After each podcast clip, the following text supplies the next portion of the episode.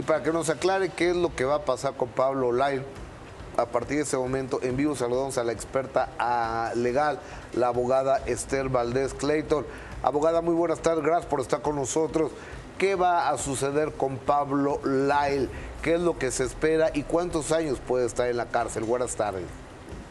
Muy buenas tardes. El 26 de octubre a las 9 de la mañana, el actor Pablo Lyle va a comparecer delante del mismo tribunal, delante del mismo juez para esperar la sentencia. Y esto va a ser en dos fases. La primera fase va a ser un reporte preliminar en ese reporte preliminar, un oficial de custodia va a entrevistar al actor, va a ver su estatus económico, su estatus eh, financiero, su estatus psicológico, va a ver si él presenta una amenaza adicional, va a hacer recomendaciones basadas en esa entrevista delante del juez para darle una recomendación y a base de esa recomendación el juez va a decidir si se le da el máximo de 15 años por homicidio involuntario o en lo mínimo que en el estado de California son nueve años de custodia. Y de nuevo, una de las recomendaciones muy esenciales va a ser si el mismo actor va a estar encarcelado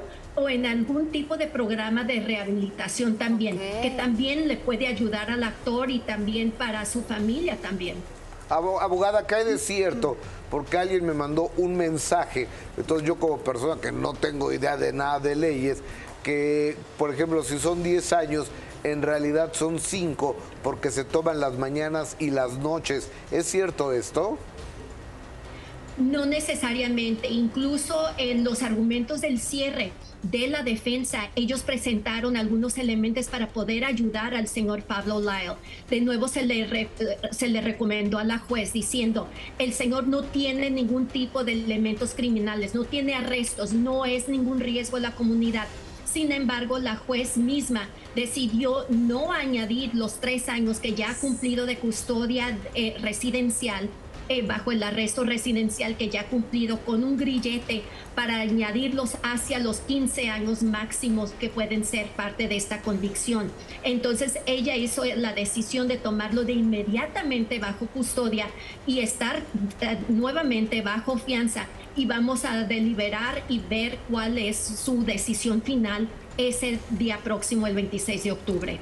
abogada, las personas que por suerte no hemos, estado en la cárcel y nomás oímos lo que pasa en las cárceles, o vemos programas, o vemos películas, o nos cuentan y demás, pensamos que hay eh, gangs, eh, como sea, pandillas en las cárceles y pudiese uno pensar que un mexicano que acusado de haber matado a un señor cubano en el sur de la Florida, donde la gran mayoría de la población es cubana. Mi pregunta es, ¿no puede correr peligro la integridad de Pablo Lyle adentro de una cárcel?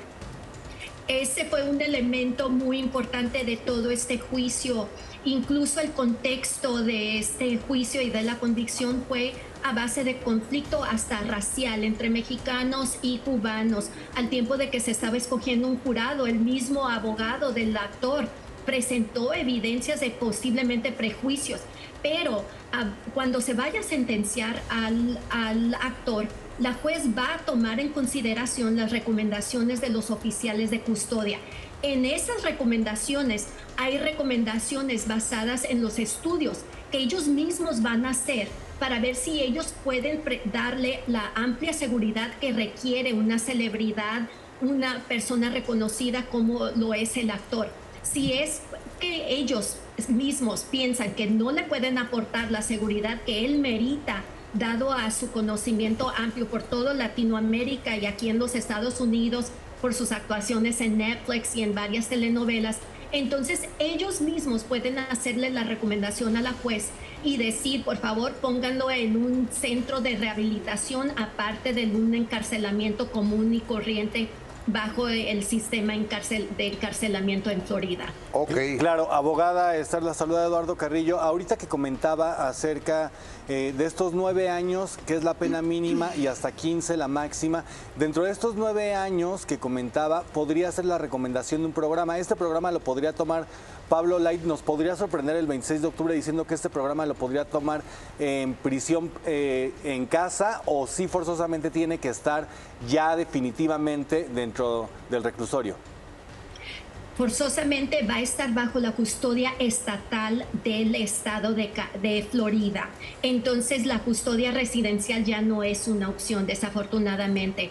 Para el actor va a ser encarcelamiento pleno o algún tipo de sistema de rehabilitación o un centro donde sea una seguridad más leve, ya que él no tiene antecedentes criminales y tenemos que recordarnos, que esto fue involuntario. Él no tuvo intención de cometer un homicidio, no tuvo intención de matar al señor Hernández. Sin embargo, las consecuencias reales fueron un homicidio y de eso se le está acusando. Tenemos que separar eso y eso va a ser algo que va a balancear la juez al tiempo de dictar su uh, juicio final. Claro, y, abogada, mi última pregunta, en este tipo de sentencias, ¿podría caber la posibilidad de que él pudiera reducir todavía más la condena por buen comportamiento una vez que le sea fijada este 26 de octubre?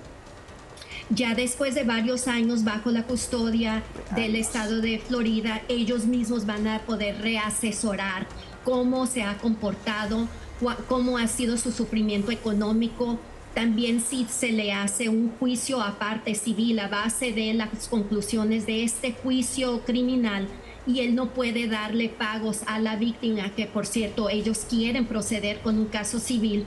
Entonces todo eso va a ser parte de un reasesoramiento de la custodia criminal. Híjole, está súper complicado. Ah, ¿Algo más? Abogada, gracias. Te mandamos un fuerte abrazo. Muy buenas tardes. Muchas gracias. Una experta legal desde la Unión Americana hablando de los posibles panoramas del señor Pablo Lain.